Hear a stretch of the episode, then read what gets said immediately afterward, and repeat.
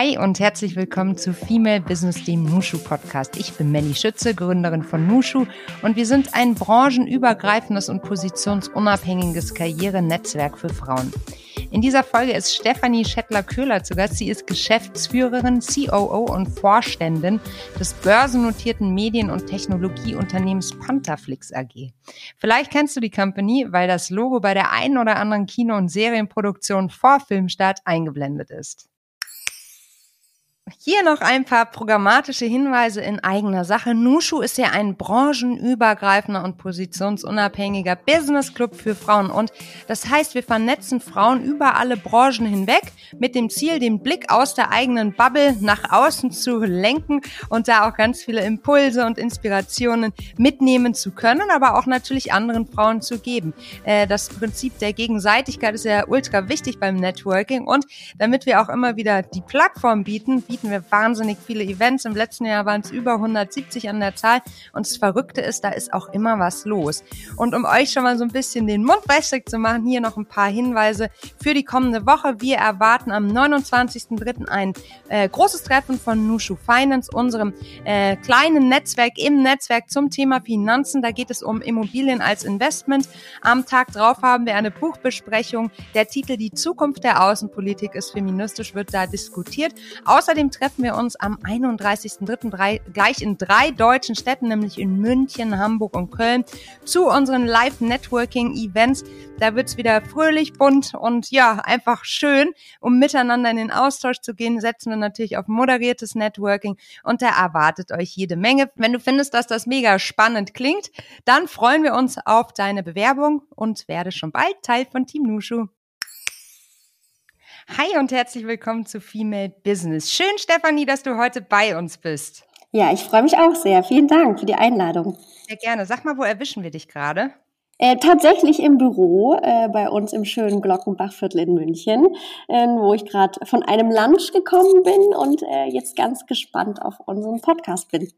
Lunch, so ein furchtbar alltägliches äh, Vor-Corona-Ritual. Mittlerweile ist es ja schon fast ein Highlight, oder nicht? Definitiv. Äh, also das ist immer noch selten, ähm, tatsächlich in der letzten Zeit. Und man freut sich richtig, äh, wenn man das mal wieder tun kann und man trifft andere Menschen, die man nicht nur in einem kleiner kleinen Postkarte auf dem Bildschirm sieht. Du sagst es. Ähm, für unseren Podcast ist es immer eine wahnsinnig wichtige, relevante Einstiegsfrage. Wie trinkst du deinen Kaffee? Vielleicht gerade auch nach dem Lunch. Ist es der Espresso oder was, was hast du gerade vor dir? Also im Moment habe ich tatsächlich nichts davon vor mir, aber ich äh, trinke einfach sehr gern äh, Cappuccino mit sehr, sehr viel Milch und ganz wenig Kaffee. Eine schöne Kombi.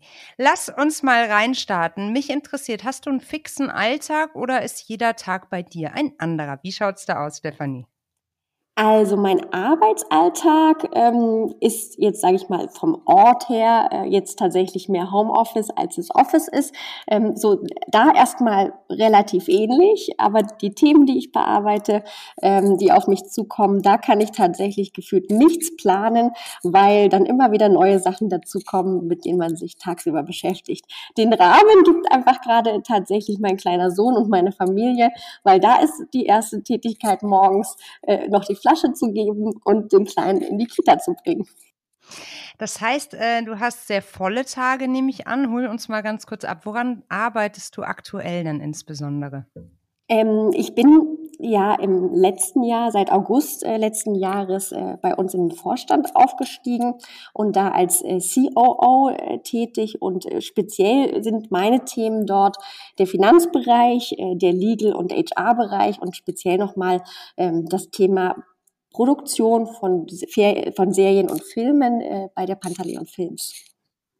Okay, und wenn man jetzt so über Produktionen spricht, dann stelle ich mir das sehr, sehr aufwendig und vor allem auch kleinteilig vor. Neben all den anderen großen Themen, die, die du betreust, ähm, gibt es da gerade ein besonders spannendes Projekt, von dem du uns berichten magst? Ja, ähm, wir haben sehr viele spannende Projekte äh, in, der, in den unterschiedlichen Phasen der Produktion. Das ist tatsächlich ein sehr langwieriger Prozess, äh, weil wir sehr große äh, High-End-Serien und Filme produzieren. Und ähm, da ist gerade ganz spannend äh, ein großes Projekt, was wir für Sky Studios in Italien drehen, äh, nennt sich Unwanted und ist eine äh, Serie, wo wir ähm, das Brennglas auf die Flüchtlingskrise liegen. Und äh, wir haben unter anderem auf einem großen Kreuzfahrtschiff gedreht, weil sich unsere Story darum dreht, dass ein großes Kreuzfahrtschiff, wo man tatsächlich wirklich von Luxus sprechen kann, ähm, auf äh, dem Mittelmeer auf Flüchtlinge trifft, diese aufnimmt und es auf diesem Schiff zur Eskalation kommt, weil die Flüchtlinge merken, es geht nicht nach Europa, sondern zurück nach Afrika. Also ein Ui. wirklich wichtiges Thema, äh, was wir da behandeln. Wir haben einen tollen Regisseur mit Oliver Hirschspiegel, der unter anderem den Untergang gemacht hat und ein richtig großes, äh, tolles Projekt äh, für Pantaleon gerade. Krass, und das heißt, du steuerst so ein Riesenprojekt dann dementsprechend aus oder wie muss ich mir das vorstellen? Ich bin tatsächlich ganz klassisch aus dem operativen Geschäft mhm. äh, in der Produktion raus, seitdem ich hier im Vorstand bin und kümmere mich sozusagen übergeordnet um das Thema. Aber wir sind und äh, deswegen nennen wir uns auch ungern tatsächlich Konzern. Äh, wir sind die Panther Family und äh, da ist man noch sehr involviert in diese Themen. Also auch bei der Themenfindung bin ich mit dabei. Wir tauschen uns darüber aus mit der Geschäftsführung der Panther Leon Films, was für Themen wir bearbeiten möchten. Und deswegen, also man ist übergeordnet weiterhin mit dabei guckt sich natürlich die Verträge mit an, wie sind die ganzen Deals gestrickt, wer ist dann auch, äh, sind die kreativen Köpfe da drin? Und ähm, aber die wirklichen operativen Tätigkeiten, da bin ich tatsächlich nicht mehr dabei. Du kannst ja auch nicht überall sein, ne? Das ist richtig. Aber trotzdem schön, dass du dir diesen Aspekt noch beibehalten hast, ne? Weil ich kann mir schon vorstellen, dass das was ist, worauf man, dass man wahrscheinlich auch ungern missen möchte, weil es ja auch einfach höchst spannend und auch ja, wahnsinnig kreativ ist, oder? Total. Also ich, ich würde mich selber gar nicht so als die wahnsinnig kreative Person bezeichnen. Ich war schon immer lieber äh, bei den Zahlen und bei den Verträgen. Äh, aber das heißt ja auch ein wichtiger Aspekt in diesem Voll. ganzen Produktionsbereich. Und deswegen ist das super, dass man das so weiterhin kombinieren kann. Das war auch tatsächlich, und ich bin ja schon eine Weile tatsächlich in diesem ganzen Konstrukt und dieser ganzen Firma mit dabei. Seit über elf Jahren bin ich Teil äh, von Pantaleon und Pantaflix. Und ähm, da war immer der wahnsinnig große Vorteil, dass ich mir meinen Aufgabenbereich so selbst stricken konnte konnte. Und das ähm, hat, führt, glaube ich, auch dazu, dass ich jeden Morgen wahnsinnig gerne diesen Job mache und äh, Freude daran habe und hoffentlich auch sozusagen das Team damit anstecken kann, äh, dass alle wirklich motiviert hier den äh, Job machen. Mhm. Ja, du sagst es ja gerade schon seit elf Jahren jetzt im, im, im Unternehmen. Magst du uns mal so ein bisschen mitnehmen durch die unterschiedlichen Stationen, die du durchlaufen hast? Du hast dich ja wirklich richtig hochgearbeitet. Und was mich da interessieren würde, aber vielleicht können wir danach äh, drauf eingehen, aber du kannst es auch jetzt schon mit beantworten. War das mal ein ursprüngliches Ziel von dir zu sagen, ich will da ins Top-Management oder kam es einfach so? Also tatsächlich hatte ich jetzt für mich nach dem Studium nicht den Plan, okay, ich will mal in den Vorstand. Äh, mhm. Ich glaube, das hatte ich tatsächlich hatte ich überhaupt nicht auf dem Schirm, ähm, dass es äh, das gibt. Und äh, gerade da, wo ich wo ich herkomme, wo meine Heimat ist, war ich sowieso schon ein bisschen exot, dass ich in diese Medien-Filmbranche gegangen bin.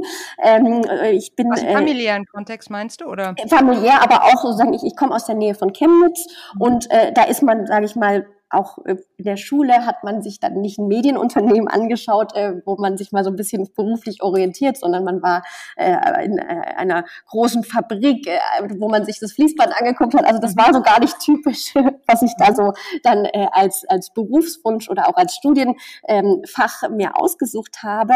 Und deswegen war mir zu diesem Zeitpunkt auch, glaube ich, die Möglichkeiten noch gar nicht so bewusst.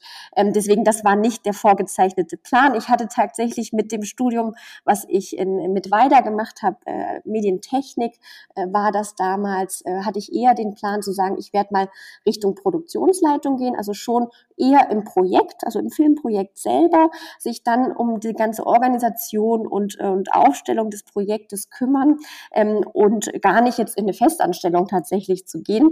Aber ähm, das hat sich relativ schnell ergeben, dass ich dann hier bei Pantaleon angefangen habe, weil ich äh, als Projektangestellte bei unserem ersten Film What a Man in Frankfurt mitgearbeitet habe. Also da klassisch noch ähm, nicht, äh, nicht fest angestellt, sondern äh, selber im Projekt für drei, vier Monate. Und äh, daraus hat sich ergeben, dass ich gesehen habe, dass Pantaleon hier ein Büro in München aufmachen möchte. Und dann habe ich äh, den Dan Mark angerufen, den also den Produzenten und Mitgründer und habe gesagt, wir kennen uns ja schon, ich würde nach München kommen und als deine Assistentin starten. Und dann hat er gesagt, super, ich schmeiße alle anderen Bewerbungen weg, komm zu mir nach München und wir starten hier. Und dann sind wir hier auch schon im Glockenbach, nicht hier in der Holzstraße, aber äh, gleich nebenan wirklich in ein leeres Büro gegangen, haben erstmal irgendwie alles gekauft und äh, haben Pantaleon aufgebaut. Und wie gesagt, da war meine erste Position äh, Assistentin der Geschäftsführung und ähm, ich habe aber, weil es tatsächlich nur uns beide gab, eigentlich so viele Sachen mitgemacht. Also das ging dann Richtung Fördereinreichungen und aber auch so die Drehbucharbeit. Also ganz spannende Bereiche, die ich mir dann äh, so schaffen konnte. Und ähm, dann äh, bin ich darin einfach gewachsen. Und es ging dann über Positionen, Projektmanagement. Also man hat auch tatsächlich, wir haben immer so gesucht, was gibt's denn für Bezeichnungen mhm. und für Jobs, was ich denn so machen kann. Ähm, und dann war ich so Projektmanager und bin dann immer weiter gestiegen. Und wir als Pantaleon, Pantaflix sind weiter gewachsen. Es ist, es ist eine AG drüber gewachsen, äh, die Pantaflix AG. Und wir haben zusätzlich Geschäftsfelder aufgebaut. Und das ähm, hat dazu geführt, dass ich dann auch eine äh, Prokura bekommen habe, also Prokuristin in unterschiedlichen Gesellschaften war und zuletzt, bevor ich jetzt in den Vorstand gegangen bin, auch Geschäftsführerin der Filmproduktionsfirma, also der Pantaleon Films war. Und das ist so mein Werdegang. Und wie gesagt, geplant war das ehrlicherweise nicht, sondern ähm, das hat sich so ergeben und ich hatte die richtigen Leute, die mich hier auch gefördert haben und äh, mir die Chance gegeben haben. Ja, das ist äh, wirklich total spannend, wenn man sieht, du bist ja eigentlich mit der Unternehmung parallel gewachsen. Ne? Ähm, wie viele seid ihr denn heute? Wir sind in der ganzen Gruppe um die 60 Angestellte, Festangestellte, ähm, sind aber natürlich in diesen Produktionen dann so aufgebläht, dass wir pro Produktion 100, 150, 200 Leute je nach Größe auch dazu gewinnen, aber halt wirklich nur auf Projektbasis. Und sag mal, wie viele Produktionen kann man so parallel stemmen? Also mit dem Apparat, den wir jetzt haben, sind wir so mit zwei, drei Produktionen parallel schon sehr gut ausgelastet. Also die sich tatsächlich gleichzeitig im Dreh befinden. Wir haben mhm. aber immer so vier, fünf, sechs Produktionen, die unterschiedlich sind. Also eine gerade in der Pre-Production. Also das heißt, wir wissen schon, dass der Film finanziert ist und wir bereiten gerade alles für den Dreh vor. Oder ähm, gerade mitten im Dreh, wie zum Beispiel jetzt Unwanted in Italien.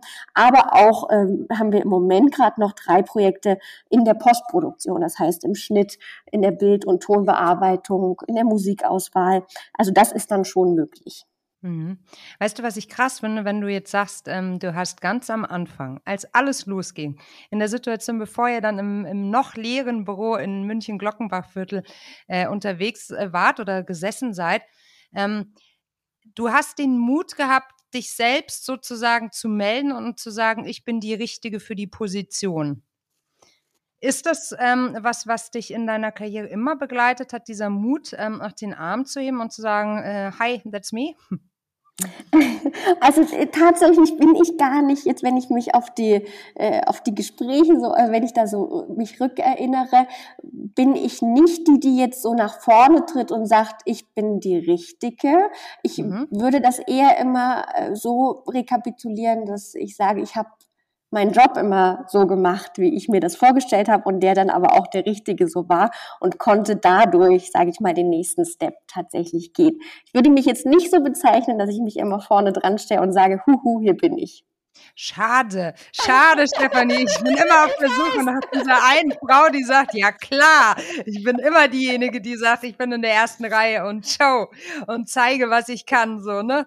Hm, na gut, muss ich weiter befragen, Stefanie. Aber man muss ja trotzdem sagen, der Erfolg hat dir recht gegeben. Dein ähm, Prinzip ist ja aufgegangen im Sinne von, du hast äh, ordentliche Leistung geliefert. Ähm, aber du hast es auch gerade schon gesagt, wahrscheinlich, weil das einfach passte, so mit der Unternehmung also, weil meine These ist ja immer, man kann überhaupt nicht gut liefern und man kann auch keinen wirklich zufriedenstellenden Job machen, wenn man sich nicht wohlfühlt in einem Unternehmen. Wie siehst du das? Definitiv. Also da stimme ich dir zu 100 Prozent zu und das ist auch die Philosophie, die wir hier bei Pantherflix haben. Ähm, es muss sich jeder wohlfühlen, es äh, darf sich jeder hier entfalten ähm, und die Möglichkeit haben, sich weiterzuentwickeln und äh, das versuchen wir wirklich jedem zu bieten und sei es sage ich mal, wirklich äh, von, vom, vom Praktikanten äh, bis hin äh, zu jemandem aus dem Buchhaltungsbereich. Also wir sagen nie Stopp, äh, hier mhm. geht es nicht weiter, sondern wenn jemand wirklich äh, das Potenzial in sich sieht oder wir das Potenzial sehen, versuchen wir die Leute hier auch weiterzuentwickeln. Und so haben wir auch in der Vergangenheit tatsächlich äh, Mitarbeiter gehabt, die einfach die Firma dann intern gewechselt haben oder auch den Bereich vom Herstellungsbereich in den eher kreativeren Producer-Bereich. Ähm, das ist bei uns tatsächlich alles möglich. Mhm. Klingt erstmal total gut. Ähm, gleichzeitig stelle ich mir jetzt gerade vor, mein Klischee ist, die Entertainment-Branche ist mega kreativ und natürlich auch super schnelllebig. Gefühlt sprießen jeden Tag super, ja, super viele tolle neue Podcasts aus dem Boden. Netflix, Amazon Prime, Sky, äh, laufen Cinema, Blockbustern den Rang ab. Wie schafft man es in dieser Dynamik, erfolgreich, äh, erfolgreich ein Unternehmen zu steuern, mit der Zeit zu gehen und dabei auch noch all den ganz unterschiedlichen Bedürfnissen, den internen Bedürfnissen gerecht zu werden? Das ist eine Herausforderung, definitiv. Also ja. das ist jetzt, das ist nichts äh, Leichtes. Und äh, das, äh, das ist äh, auch äh, das, worüber ich mich zum Beispiel mit dem Nico Pahl, zu meinem äh, Kollegen im, im Vorstand, oft unterhalte.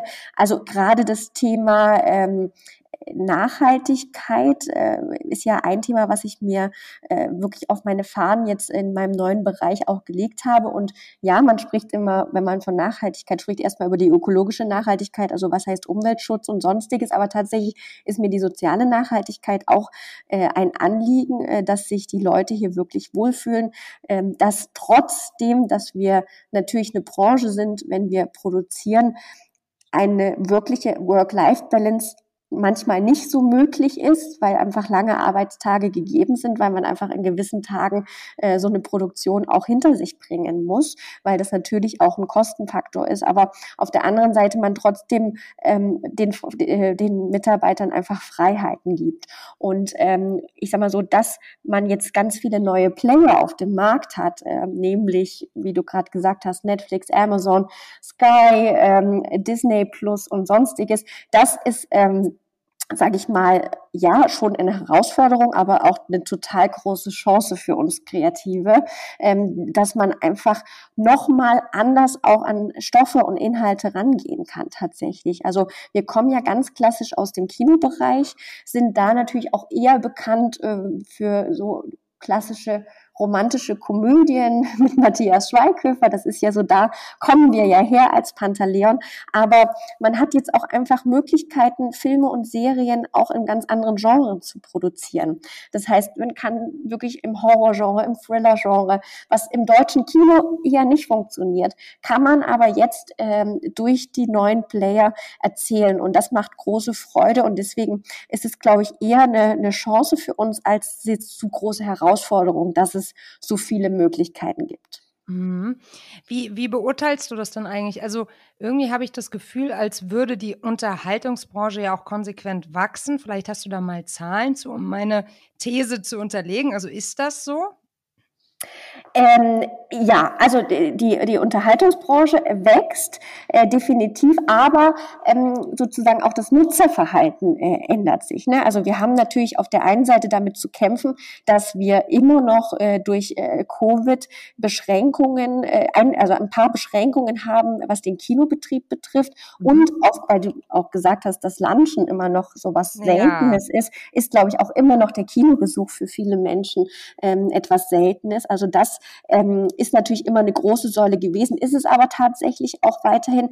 Aber durch ähm, die Pandemie ist gerade auch Free TV, ähm, also wirklich unsere öffentlich-rechtlichen und privaten Sender tatsächlich haben nochmal Aufschwung bekommen. Mhm. Äh, man sieht ja auch gerade so einen Trend, dass äh, gerade die äh, privaten Sender sich äh, mit äh, gerade was den Newsbereich betrifft nochmal wesentlich mehr professionalisieren, dass dann äh, ein Jan Hofer wechselt zu RTL. Also das sind ja alles spannende Entwicklungen und auch in, im fiktionalen Bereich, den wir ja jetzt eher bedienen, ist tatsächlich auch der Bereich wieder gewachsen und der der die Nachfrage nach Inhalt wächst dort auch. Und, ähm, und wie gesagt, Streaming sowieso, also das, das boomt. Und natürlich muss man irgendwann mal sehen, wer sich dann final durchsetzt, weil ich kann mir tatsächlich schwer vorstellen, dass diese ganzen Player alle nebeneinander mit Abo-Modellen wirklich äh, so funktionieren ähm, und absetzen voneinander können sie sich tatsächlich nur mit exklusivem Content. Das wird eine spannende Frage in der Zukunft sein, aber im Moment profitieren wir tatsächlich davon. Mhm. Wann meinst du, wird sich das äh, regeln?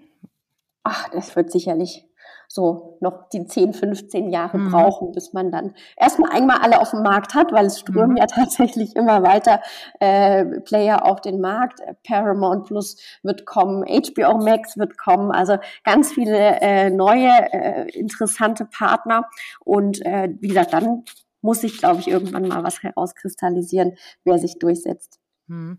Ich frage mich immer, wo die ganze Zeit herkommen mag für all diese Mediennutzung. Also gefühlt sind wir doch alle von früh bis spät ultra busy.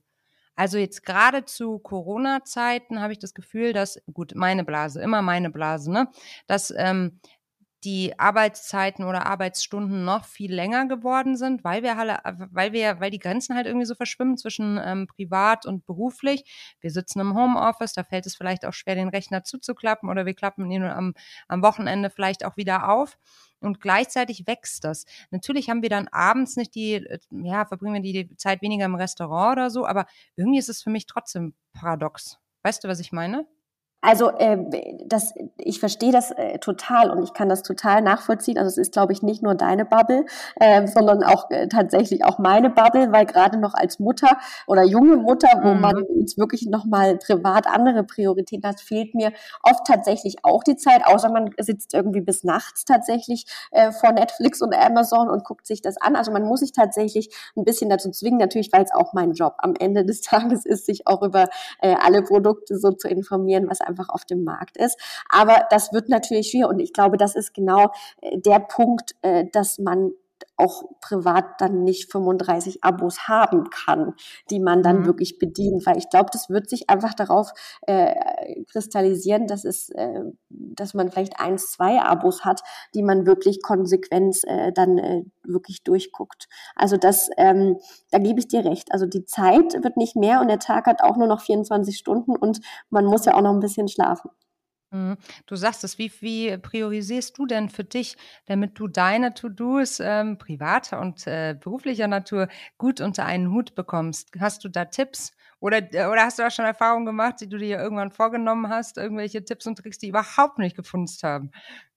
Äh, also ich muss tatsächlich sagen, ich bin vielleicht deswegen auch eher so der Zahlenmensch als der ganz kreative Mensch. Ich bin für, jetzt für mein äh, Empfinden äh, sehr strukturiert äh, und kann, schreibe auch gern Listen oder schreibe mir jetzt tatsächlich, ich bin vom, vom physischen Platt weggegangen, das tatsächlich alles in meinen Kalender zu schreiben, was noch so To-Dos sind ähm, und sie immer hin und her zu schieben in die Slots, wo gerade keine Telefonkonferenz ist. Also das ist so mein Modell dafür dafür. Und äh, ähnlich ist es tatsächlich im Privatleben. Also da äh, würde ich auch sagen, dass ich da schon so die Priorisierungen vorgebe in der Familie und äh, wir das dann so gemeinsam stemmen. Ich glaube tatsächlich, anders ist es auch gar nicht möglich.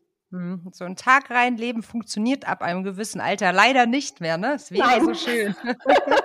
Auch an dem Wochenende wäre das tatsächlich mal wieder schön, aber nein. Oh. ja, absolut, absolut. Sag mal, du führst ja auch und bist ja auch für den HR-Bereich bei euch zuständig. Was ist dir bei Führung wichtig? Ähm, bei äh, Führung ist mir wichtig, äh, dass man äh, schon gemeinsam äh, Ziele definiert. Also was will man äh, selbst persönlich erreichen, was will natürlich das Unternehmen erreichen. Ähm, ich lasse aber tatsächlich auch viel Freiraum äh, für die Mitarbeitenden, dass sich, wie, wie, gesagt, jeder auch entfalten kann. Ähm, und wir haben hier wirklich relativ flache Hierarchien. Ähm, und ich sag mal, wenn man eine Frage hat, äh, steht meine Tür zum Beispiel auch immer offen, äh, dass man äh, einfach relativ ungezwungen einfach, wie gesagt, an der Kaffeemaschine oder einfach ins Büro marschiert und äh, das gemeinsam auf schnellem Dienstweg klärt. Und ich glaube, was immer ganz entscheidend ist, dass man auch wenn man dann eine Frage oder eine Entscheidung äh, vorgelegt bekommt ähm, und äh, ein, einer eine Frage stellt, dass man auch als Führungskraft wirklich eine Entscheidung trifft und nicht sagt, ja, könnte man so oder so machen, sondern ich glaube, mehr Sicherheit gibt es dann und das merke ich auch so im Feedback, ähm, dass es schön ist, dass man dann einfach einmal sagt, okay, so machen wir es jetzt. Und das brauchst, glaube ich, auch. Mhm. Mit dem Freiheitsthema, du sagst, du lässt gerne viele Freiräume. Hast du damit auch schon mal schlechte Erfahrungen gemacht? Ähm, Nee, tatsächlich muss ich sagen, jetzt hier, seitdem ich so in der Führungsverantwortung bin, könnte ich jetzt nicht unbedingt ein Negativbeispiel äh, hervorheben. Hm, das ist schön, weil es heißt ja ganz häufig, ne? Also das ist ja auch eines der Argumente, die jetzt gerne wieder angeführt werden, wo ähm, man so tut, als wäre Corona vorbei, ähm, dass alle wieder ins Büro zurück äh, sollen, damit man äh, ja die Menschen auch näher bei sich hat. Und ich habe die Vermutung, keine Ahnung, ob es dann wirklich so ist, als würde auch so ein bisschen Controletti dahinter sein, ne? Ähm, und einfach ja da den den hohen Grad der Freiheit wieder etwas zurückzudrehen.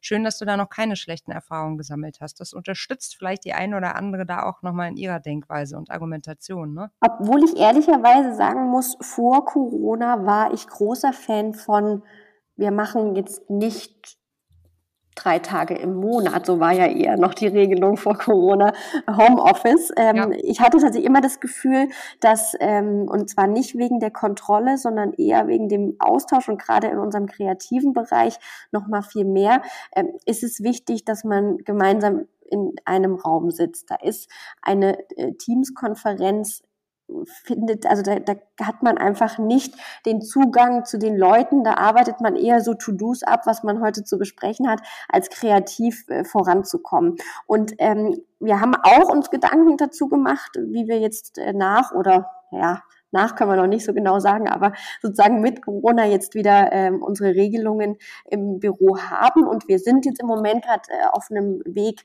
dass man sagt, okay, drei Tage in der Woche sind wir trotzdem im Büro und zwei Tage kann man Homeoffice machen, wenn man möchte. Also wir sind nicht in der totalen Freiheit, äh, fünf Tage tatsächlich weiterhin Homeoffice zu machen, weil ich aber trotzdem immer noch wichtig finde, ähm, dass man sich hier gemeinsam trifft. Und es ist aber sicherlich in Zukunft mehr dann diese Tage, wo man sich hier befindet, dann eine andere Art von Meetingkultur, die man dann hier, glaube ich, etablieren muss, als ähm, es früher tatsächlich der Fall war. Aber ich schätze trotzdem noch hier die Zusammenkunft. Also deswegen wird es auch immer weiterhin hier Büroräume von uns in Berlin und München geben und nicht nur die virtuellen Räume. Kann ich total nachvollziehen. Ich glaube, es ist ja auch kein Entweder-Oder. Ne? Also ich hätte jetzt zum Beispiel vor Corona auch äh, felsenfest behaupt, äh, behauptet, dass Networking, sich austauschen, sich kennenlernen nur im analogen Raum funktioniert. Ich wurde ganz klar eines Besseren belehrt. Ja. Und ich glaube, es geht darum, immer wieder die Parameter zu überprüfen und zu schauen, was jetzt gerade aktuell passt. Und nach zwei Jahren auf Distanz ist es sicherlich auch sehr schön, jetzt wieder enger zusammenzurücken. Ne?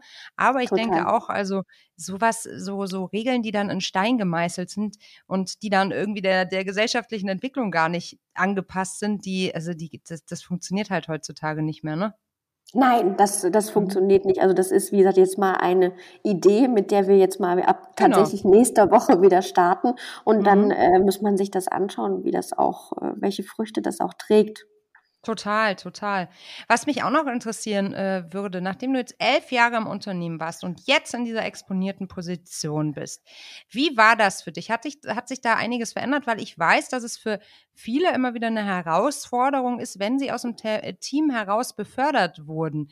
Da verändert sich ja dann vielleicht auch das Verhalten vom Umfeld, auch wenn man selbst in der Eigendarstellung und im Eigenbild natürlich dieselbe bleibt. Wie war das für dich? Mm, also es ist ja sozusagen nicht äh, der, der erste Schritt gewesen, dass ich eher äh, ins Management gewechselt bin, sondern auch als Geschäftsführerin der Pantaleon Films war ich ja auch schon in einer äh, exponierteren mhm. äh, Position. Aber ähm, du, wie du sagst, ich glaube, die, so die Eigenwahrnehmung äh, ist äh, immer so, ich bin doch noch genau dieselbe. Ganz genau. Ich, ich muss aber schon, ich muss schon sagen, und äh, da, da, da ist tatsächlich äh, auch äh, meine Assistentin immer eine, eine große Hilfe, weil die natürlich auch noch mal viel äh, näher tatsächlich an äh, auch an, an einen anderen Kolleginnen äh, dran ist, ähm, äh, dass man sagt, natürlich, natürlich ist das eine andere Rolle, die man hat und auch man wird anders von den äh, Kollegen tatsächlich tatsächlich wahrgenommen. Ich versuche das aber tatsächlich beizubehalten, dass ich, äh, glaube ich, da äh, ne eine weiterhin wahnsinnig bodenständige Person bin und auch, wie gesagt, immer ansprechbar für alle bin. Ähm, obwohl ich schon merke, dass natürlich manche Themen so nicht mehr mit mir geteilt werden, wie es vielleicht früher der Fall war. Mhm, total. Also ich kann mich noch gut ähm, an, das, an das Gespräch mit einer Nusche erinnern, die dann sagte, dass für sie war vor allem das so krass, also als sie dann in, in, in die Führungsposition aus, also äh, sie wurde innerhalb des Teams nach oben gezogen, befördert und auf einmal wurde sie nicht mehr bei den Team-Events, bei den wir gehen abends noch ein Bierchen trinken eingeladen. Und sie sagt, hat äh, so erzählt und es hat mir so, ich konnte es so nachvollziehen, es hat mir auch so leid getan irgendwie, aber es war natürlich auch menschlich, also aus der anderen Perspektive nachvollziehbar, dass sie dann einfach nicht mehr eingeladen war. Ja, äh, äh, total. Das, das konnte ich jetzt, kann ich noch nicht so nachvollziehen. Allerdings ja. gibt es jetzt auch nicht so viele Team-Events leider gerade im Moment. Ja, aber, aber, tatsächlich ähm, ist das natürlich schon so. Also die werden sicherlich äh, immer mal rechts und links Abendessen, mhm. wo man natürlich vielleicht sonst früher dabei gewesen wäre. Äh, ist aber tatsächlich durch, dass wir jetzt sozusagen jetzt nicht fünf Stufen unter mir noch gibt, ähm, sondern so gefühlt, glaube ich, nur noch eine oder zwei maximal tatsächlich bei uns, ähm, ist das äh, vielleicht auch deswegen nicht so spürbar. Verstehe ich total. Sag mal, wie ist das denn mit dem Thema ähm, ja, Weiterbildung bei dir? Also ähm, äh, deine stetige, ja, nach oben, also dein äh, stetiges nach oben schreiten hat ja auch immer wieder ein neues Skillset verlangt, nehme ich an. Bist du da der Typ, ähm, also Trial and Error oder wie gehst du daran? Ich bin tatsächlich, und das habe ich schon seit Anfang an äh, getan, also selbst als Assistentin äh, der Geschäftsführung, äh, war das sehr viel Learning by Doing. Mhm. Ehrlicherweise. Also das ist, ähm, ich habe selten jetzt, jetzt spezielle Fachweiterbildungen tatsächlich gemacht, sondern ähm, wirklich äh, ist einfach gemacht. Also wie geht so eine Fördereinreichung für ein Filmprojekt? Mhm. Macht man halt einfach und stellt äh, erstmal vielleicht ein paar dümmere Fragen, aber äh, eigentlich gibt's ja keine dummen Fragen und deswegen äh, erarbeitet man sich das tatsächlich so. Ähm, und jetzt äh, so in, in diese Bereiche, wo man ja ja jetzt sozusagen nicht klassisch als Führungsperson ausgebildet war, sondern auch eher da reingewachsen mhm. bin, lernt man äh, so gewisses Coaching auf jeden Fall noch mal äh, noch mal mehr lieben, ähm, was ich dann äh, jetzt auch noch mal tue und mir einfach Rat hole, weil das einfach sinnvoll ist. Ne? Also man kann ja auch nicht alles wissen und auch nicht alles können und äh, in gewissen Bereichen kann man es auch nicht mehr erarbeiten, sondern da braucht man einfach mal den Input von draußen und das äh, das äh, hole ich mir dann auch. Mhm, mh, mh. Und ähm, wenn du da so drüber nachdenkst, ist es eher so dieser externe Blick, der dich, dich dann weiterbringt? Oder sind es dann ja Strategien, die ihr erarbeitet? Was, was ist genau das Hilfreiche daran? Also tatsächlich ähm, ist es äh, oft auch der externe Blick und mhm. je, so vorteilhaft es natürlich ist, dass ich so lange in einem Unternehmen bin, fehlt mir persönlich natürlich auch manchmal so ein bisschen äh, das, wie läuft's denn in anderen Unternehmen? Und ja. äh, das, da, da brauche ich tatsächlich und da hole ich mir auch gern einfach die Expertise von Leuten, die entweder in viel größeren Unternehmen gearbeitet haben, in großen Konzernen oder einfach auch schon mehr Einblick in verschiedenste Unternehmen haben und und das hilft mir total, dann äh, über unsere Pantherflix nachzudenken und äh, Dinge einzuführen, umzusetzen und äh, wirklich hier äh, die Firma voranzubringen. Finde ich auch. Also ich glaube, externe Impulse sind so wichtig, ne? Und auch die Insights aus genau anderen ähm, Unternehmen oder auch von anderen Menschen, von denen man was hält, ne? Äh, wie hast du ja. das gemacht? Hast du hier nochmal irgendwie eine gute Idee? Weil manchmal sieht man ja auch den Wald vor lauter Bäumen nicht und dann kommt natürlich auch so eine eigene Betriebsblindheit irgendwie. Das kenne ich auch sehr, sehr gut von mir selbst. Also ich gehe da ganz genauso vor. Sag mal, die, ähm, deine Branche ist doch eher männlich dominiert, würde ich mal sagen. Wie empfindest du das? Das, das kann ich dir tatsächlich nur zustimmen. Also mhm. ähm, jetzt äh, haben wir sozusagen, wir, wir, wir sagen es auch sehr gern, nun endlich einen paritätischen Vorstand äh, mit dem Nikolas Palze und mir. Aber das ist äh, tatsächlich nicht selbstverständlich. Und gerade auch, äh, sage ich mal, auf der Geschäftsführungsebene unserer Tochtergesellschaften äh, ist die Frauenquote auch eher, also sind wir noch nicht bei 50-50 angelangt und ähm, da ist auf jeden Fall das Ziel, dort entsprechend ähm, uns einfach diverser aufzustellen, gar keine Frage. Wir haben jetzt tatsächlich äh, gerade wieder so ein internes Brainstorming auch gehabt, da ging es eher mehr natürlich um, wie erzählen wir Geschichten, wie erzählen wir in unseren Geschichten Diversität.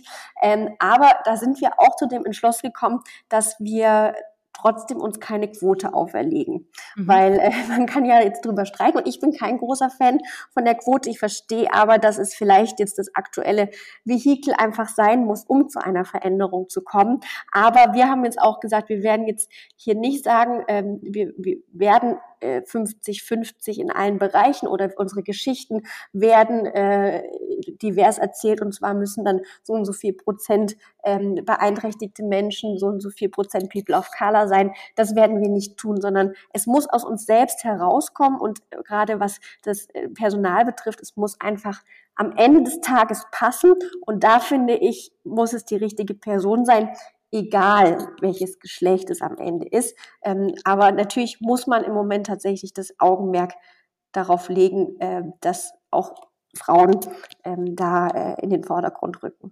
Mhm. Warum tut ihr euch mit der Quote für die Besetzung von den ähm, Filmen oder mit der, also im Narrativ für die Filme so schwer? Ähm, weil, also wir, wir, wenn man jetzt sagt, äh, man, äh, man, man setzt wirklich auf hochwertige Film- und Serienprojekte, mhm haben wir einfach das Problem, und das haben jetzt nicht nur wir als Branche, sondern natürlich sehr, sehr viele Branchen, wir haben ein wahnsinniges äh, Fachkräfteproblem und Nachwuchsproblem. Mhm. Und äh, das ist ein echt äh, also das, das, das, das eine funktioniert nur mit dem anderen. Also natürlich könnte man jetzt sagen, man macht eine Quote für Diversität in unseren Geschichten und auch in den, den äh, ganz in, in den Schauspiel, bei den Schauspielern und auch mhm. bei dem Team im Hintergrund. Ähm, aber tatsächlich wird es wahrscheinlich dazu führen, dass wir sie äh, jedes Mal brechen, weil mhm. wir einfach gar nicht die Leute finden. Also wir sind in der Situation zum Glück noch nicht bei uns persönlich bei Pantaleon, aber es müssen Produktionen abgesagt werden, die finanziert sind. Also was ja schon eigentlich immer der größte Schritt ist, weil die Leute für die Mitarbeit und für die Herstellung dieses Pro Projektes nicht gefunden werden können. Und dann ist es natürlich noch mal viel schwieriger, dann entsprechend noch die Diversitätsprozentsätze so, äh, zu erfüllen. Mhm. Und deswegen es, ist es uns wichtig, es muss von uns herauskommen und es muss, ähm, muss zur Geschichte passen und wir wollen diverse Themen erzählen. Ähm, aber ähm, eine Quote ist, glaube ich, da wenig hilfreich. Das ist ja krass, aber warum gibt es diesen Fachkräftemangel bei euch in der Branche? Ist es, weil gerade so viel produziert wird? Und du meinst jetzt wahrscheinlich hinter der Kamera, oder? Weil das vor der Kamera kann ich mir fast gar nicht vorstellen. Ist es wirklich so? Ähm, es ist also es gibt auf beiden äh, mhm. Seiten gibt es da sozusagen Punkte, die man, die bei uns gerade tatsächlich herausfordernd sind. Natürlich hinter der Kamera, weil so viele Projekte für die ganzen Streamer äh, produziert werden und mhm. speziell der Serienbereich ist ein wahnsinnig langwieriger Prozess. Also wir bei, ähm, bei Unwanted, was wir in Italien gerade drehen, haben wir über 100 Drehtage. Also es ist ein wahnsinnig langer Zeitraum, mhm. wo diese Menschen gebunden sind. Und, äh, und aufgrund der Vielzahl und auch der längeren Zeiträume ist einfach der Markt leergefegt. Krass. Das, äh, das ist echt krass. Und wir haben einfach ein Nachwuchsproblem. Es kommen wenig Leute nach, weil ähm, und da, das ist auch ein Thema, was, äh, mit, dem, mit dem ich mich gerade beschäftige, warum das auch der Fall ist und in welche ähm, Bereiche wir gehen müssen, damit wir das ändern. Ähm, ich glaube, ein bisschen Klemmer hat unsere Branche schon noch, auch wenn sie sicherlich ein bisschen angestaubt ist. Das heißt, viele äh, würden, haben sicherlich irgendwie mal den Traum, Schauspieler zu werden oder auch hinter der Kamera zu arbeiten. Aber ich glaube auch so der Kontakt, also wie kommt man überhaupt in unsere Branche? Was gibt es überhaupt für Bereiche? Was kann man denn hier überall alles machen? Brauche ich da eine Ausbildung dazu? Viele davon sind, sind eigentlich Quereinsteiger, die haben jetzt kein klassisches Studium oder so. Aber auch das sind Themen, die müssen wir beackern, damit wir diesen Fachkräftemangel ähm, vielleicht hoffentlich hinter uns lassen, um dann äh, auch wieder anders arbeiten zu können. Und vor der Kamera haben wir eher so ein bisschen das andere Problem. Da gebe ich dir recht. Ähm, Schauspieler gibt es so gefühlt sehr viele, mhm. aber ähm, da gibt es dann auch, wenn man mit Partnern und Auswertern spricht, wer ist denn derjenige, der dann entsprechend noch zieht? Wer zieht denn das Publikum ins Kino oder vor den Bildschirm? Und da gibt es schon große Diskussionen, welche Namen das denn sind. Und das ist natürlich auch eine schwierige Diskussion, weil man würde ja sehr gern junge Talenten äh, da einen Vortritt lassen, aber oft sind dann doch die etwas bekannteren Gesichter gefragt. Echt, dass die noch so ziehen, das hätte ich jetzt auch gar nicht ge äh, gedacht. Ich habe jetzt gerade Gedanken so parallel schweifen lassen und dachte mir so, eigentlich doch auch höchst spannend in so einer Creator, Social Media, Instagram-Welt, wo ja eigentlich das Ganze vielleicht sogar niedrigschwelliger geworden ist, weil jeder auf einmal Inhalte produzieren kann und damit auch ja was erreichen kann, bekannt werden kann dass es dann aber den Übertrag in den professionelleren Bereich, also in den größeren Bereich sozusagen, den ihr darstellt, noch nicht so gibt. Ja, das ist, ist ganz spannend, weil wir mhm. genau dem geben, nehmen wir uns auch an, nämlich äh, mit unserer Firma Pantherflix Studios, äh, mhm. die wir vor zwei Jahren gegründet haben, weil da ähm, produzieren wir auch Serie und Fil Serien und Filme, allerdings äh, tatsächlich getrieben und sozusagen verkörpert durch äh, Influencer und Creator. Und äh, das ist ganz spannend, weil ähm, wir zum Beispiel eine Serie haben, die mittlerweile in der vierten Staffel läuft, das Internat äh, bei Join. Mhm. Und äh, das funktioniert großartig. Ähm, da sind, wie gesagt, nicht die bekannten Schauspieler dabei, sondern tatsächlich ähm, Influencer mit großer Reichweite, die einfach, sage ich mal, ihre Fanbase schon mit, mitbringen ähm, und äh, dann so ein Projekt auch funktionieren kann, äh, obwohl nicht die großen Gesichter da sind. Allerdings ist der Beweis im Kino tatsächlich noch nicht angetreten worden, mhm. dass das so funktioniert. Mhm. Spannend, höchst, höchst spannend, Stefanie. Ich würde gerne mit dir spielen und zwar eine Runde Quick and Dirty. Das funktioniert so: Ich stelle dir eine Frage und du antwortest idealerweise in einem Satz. Klingt das gut? Das kriegen wir hin. Gut, dann legen wir los. Was war der Moment, der für dich dein bislang größtes Erfolgserlebnis war? Ähm, ich glaube, tatsächlich, dass das zwei Dinge sind, die eng miteinander verknüpft sind. Äh, einmal, dass ich tatsächlich direkt nach der Elternzeit gefragt wurde, ob ich in den Vorstand möchte im letzten Jahr. Und diese Elternzeit ist natürlich zustande gekommen, weil äh, ja ich einen äh, Sohn bekommen habe. Was liest du gerade? Äh, was ich gerade lese. Lustigerweise lese ich gerade ein äh, Buch, äh, in dem ich selber auch mitgewirkt habe als Aha. Interviewgast. äh, warum äh, Frauen die Welt retten, aber äh, Männer äh, dafür trotzdem wichtig sind. Also das äh, ein sehr spannendes Buch, also eher ein Sachbuch tatsächlich. Ähm, und äh, das, äh, das lese ich mir aber gerade durch, ist gerade diese Woche äh, per Post gekommen, weil es letzte Woche den Release hatte und da bin bin ich gerade dabei. Schön. Was ist dein persönlicher Kraftort? Tatsächlich äh, mein Balkon. Das ist doch schön, wenn man den so nah hat, oder? Ja. Was war die größte Herausforderung in deiner Karriere in den letzten sechs Monaten? In den letzten sechs Monaten, also tatsächlich äh, die Vereinbarkeit Beruf, Familie hinzubekommen, obwohl ich auch sagen muss, es, es war äh, die größte, also eine große Herausforderung, aber im Moment klappt es ganz gut. Wer hat dich in deiner Karriere bisher am meisten unterstützt? Ich äh, würde äh, sagen, es gibt sozusagen zwei äh, Personen, die äh, mich äh, privat sehr unterstützt haben, ne, also natürlich meine Eltern, aber auch mein Mann, der glücklicherweise nicht aus meiner Branche kommt, was ich wahnsinnig erfrischend finde, mhm. ähm, weil man nicht nur über Film und Serien tatsächlich am Abendbrottisch spricht. Ähm, und auf der beruflichen Ebene muss ich tatsächlich sagen, ist das der Dan, wie gesagt, bei dem ich hier gestartet bin und der Nico, der gesagt hat, ich kann mir sehr gut vorstellen, dass du mit mir zusammen in den Vorstand gehst. Welche Situation in deiner Karriere würdest du heute anders angehen als damals? Ich, ich glaube, dass ich da tatsächlich gar nichts jetzt sozusagen von den Steps, die ich gemacht habe, habe, weil es äh, ist, äh, ich, ich habe rückblickend war das alles so richtig und hat so für mich persönlich gepasst. Was war dein größtes Learning in den letzten zwei Jahren? Dass man sich nicht mehr persönlich sehen kann, äh, auch wenn es schwieriger geworden ist, ähm, so eine Company am äh, Leben halten kann und am äh, sozusagen weiterarbeiten. Äh, also dazu bringt die Leute weiterhin zu motivieren, äh, dass das trotzdem läuft, auch wenn man schwierige äußere Bedingungen hat mit der Corona-Pandemie zum Beispiel.